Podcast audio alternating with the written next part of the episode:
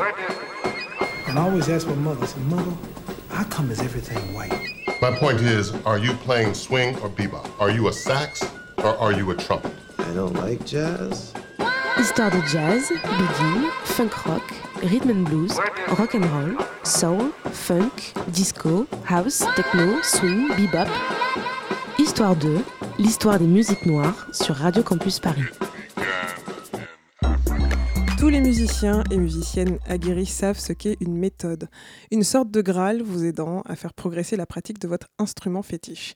Le trompettiste Franck Nicolas vient de sortir une méthode originale intitulée La clinique du trompettiste, portée à la fois sur quelques aspects techniques, mais surtout sur la prise en compte de musiciens et musiciennes en tant qu'êtres humains, et ça change tout.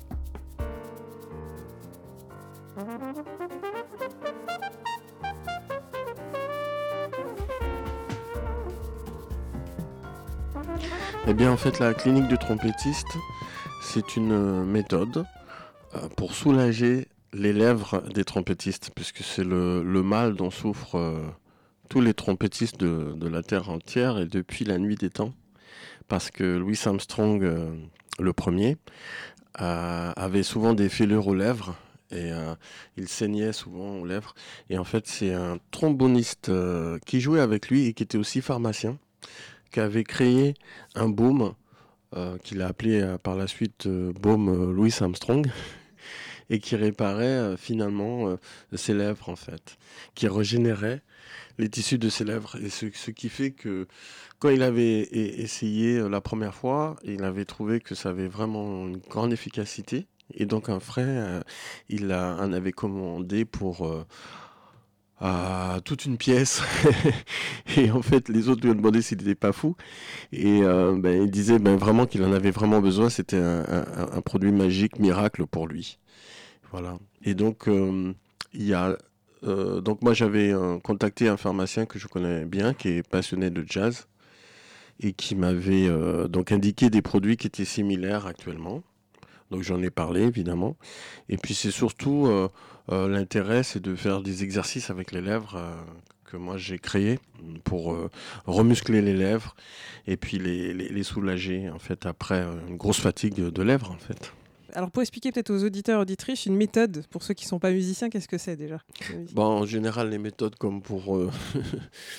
en général, ben, c'est simplement quelque chose pour apprendre, on va dire, une manière d'apprendre et une direction dans laquelle on va. Euh, moi, j'ai étudié pas mal de méthodes de, musique ou d'improvisation. Et euh, justement, en étudiant ces méthodes pendant 30 ans, euh, j'ai découvert que je n'étais pas forcément d'accord avec tout ce qu'il y avait. C'est souvent beaucoup technique en réalité. On a besoin de la technique, savoir comment fonctionnent les gammes, les accords et euh, la musique en général, le rythme et tout ça. Mais, euh, mais vraiment, euh, pour moi, c'est une chose qui... La musique n'est pas la technique, en fait. Ça en fait partie, mais euh, pour moi, ça représente 20%. Et ensuite, après, il y a tout le reste. Alors qu'en réalité, ce qui est enseigné, par exemple, quand on va en conservatoire, en fait, on apprend la technique la technique du solfège. On apprend le solfège, euh, première année, deuxième année, et ça marche, parce qu'en fait, au bout de, de 7 ans, 8 ans, pour les instruments, c'est la même chose. On apprend en fait euh, la technique de l'instrument, on sait jouer l'instrument, on sait jouer, hein, c'est clair. Mais est-ce que c'est ça la musique en fait? La musique, c'est autre chose. La musicalité, l'art, c'est encore une autre chose. Donc il y a plusieurs étapes euh, pour moi. C'est être un, un joueur de, de notes, faire des notes, après être vraiment musicien, c'est-à-dire faire de la musique. Et ensuite, la troisième étape, c'est faire de l'art. Et là, ce sont des choses vraiment différentes. Donc, euh, pourquoi ne pas, dès le début, comprendre comment ça se passe quand on fait de l'art? Là, c'est un artiste, un vrai artiste, comme un artiste peintre.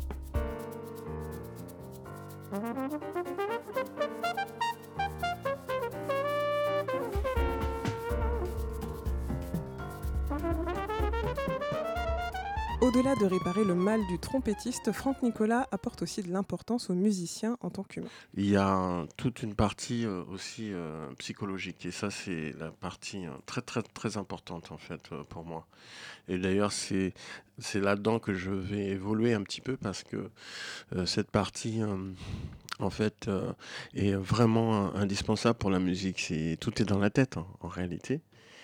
Et il y a une autre partie, en fait, qui est sous-entendue, mais qui est là quand même, c'est la, la, spiritualité, en fait. Alors, je pense que c'est pas seulement important pour moi, je pense que c'est important pour tout le monde. Parce qu'effectivement, chaque corps est euh, accordé dans une tonalité. Par exemple, toi, tu es accordé dans une tonalité, mais peut-être que tu ne la connais pas. Et euh, tu as aussi un tempo. tu as une tonalité de vie et tu as aussi un tempo de vie. Et en fait, chaque être humain a, cette chose, mais les animaux aussi. En fait, euh, quand on connaît notre tonalité, ben parfois en fait on, peut peut-être agir dessus ou plus ou moins, enfin on se connaît mieux. Et puis se connaître soi-même, c'est la clé en fait. Euh, euh, mais ça, c'est pas moi qui ai inventé ça, c'est Bouddha qui a inventé ça. se connaître soi-même, c'est la quête la quête vraiment euh, la plus importante, par exemple, chez les bouddhistes, mais dans d'autres religions aussi. Donc en fait, quand on se connaît soi-même, on peut mieux appréhender euh, la vie, tout simplement. Au-delà de la méthode, il y a vraiment une volonté de pousser le musicien ou la musicienne à une exploration intérieure. Exactement, parce que optimiser euh, vraiment ses capacités, c'est savoir se connaître soi-même, c'est euh, appréhender en fait la vie d'une certaine façon aussi et observer aussi la nature, observer tout ce qui se passe euh, à l'extérieur euh, permet aussi des fois de mieux se comprendre à l'intérieur. Et pourquoi je, je, vais dans cette direction? Parce que je trouve qu'actuellement il y a une trop grande homogénéité des, des musiciens. C'est-à-dire que, par exemple, les guitaristes vont tous jouer dans un style, les saxophonistes vont tous jouer dans un style, les trompettistes vont tous jouer dans un style. Il y a par exemple en fait des, des modèles comme il y a eu dans, dans les années 80, c'était au, sax c'était Michael Brecker. Tous les sax en fait ont copié Michael Brecker. Maintenant en fait le, sax à copier, euh, héritier de Coltrane, c'est Mark Turner aux États-Unis. Et euh, bien en fait tous les sax euh, ténors copient Mark Turner. Mais c'est normal en fait parce que c'est c'est quelqu'un qui apporte quelque chose de nouveau, qui en fait euh, c'est très à la mode, le, fait de, jouer comme lui. Euh, mais en fait, c'est ce qu'il n'y avait pas dans les années, dans les années 40, 50 euh, ou 60, où les musiciens avaient des plus grosses personnalités individuellement. Il y avait un, sax qui s'appelait Coleman Hawkins qui jouait d'une façon. Après, il y a eu Coltrane. Ça joue pas du tout pareil. C'est pas le même son, c'est pas le même phrasé. Alors qu'en fait, actuellement, tout le monde va dans la même direction un petit peu. Euh, et, c'est ça qui est dommage. Et ça, c'est dû finalement au progrès de la technologie. C'est à, cause des informations qui, qui, vont plus vite. Et donc les gens, ils ont tendance en fait à aller par exemple sur Internet ou... Euh, ou euh, moi je sais pas dans les radios, la télé, tout ça, et en fait ils vont copier un modèle. Ils vont aller sur un modèle, alors qu'en fait avant, euh, les gars n'avaient pas vraiment de modèle. Ils étaient obligés. Euh, il n'y avait pas les, moyens de communication qu'il y a maintenant.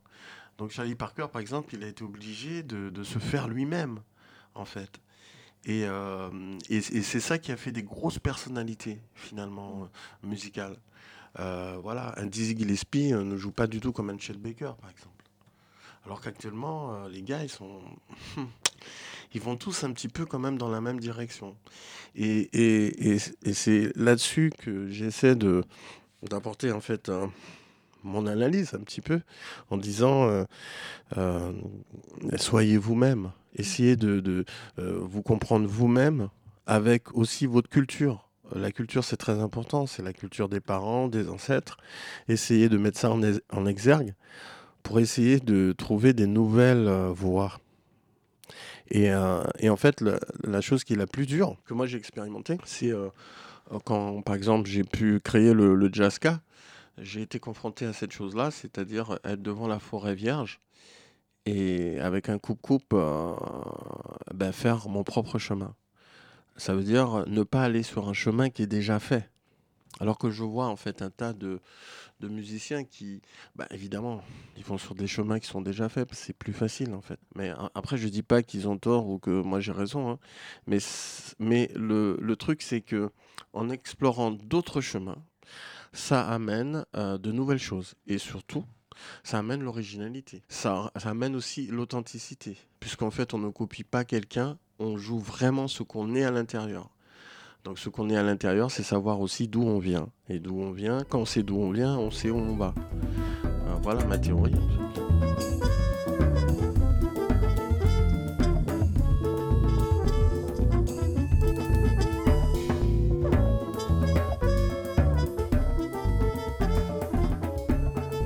Alors vous pourrez vous procurer cette méthode en allant sur le site de Franck Nicolas, francknicolas.com ou en le contactant directement sur son compte Facebook. Histoire de c'est fini pour aujourd'hui. On se retrouve le mois prochain pour un nouvel épisode. Histoire 2 vous raconte l'histoire des musiques noires sur Radio Campus Paris.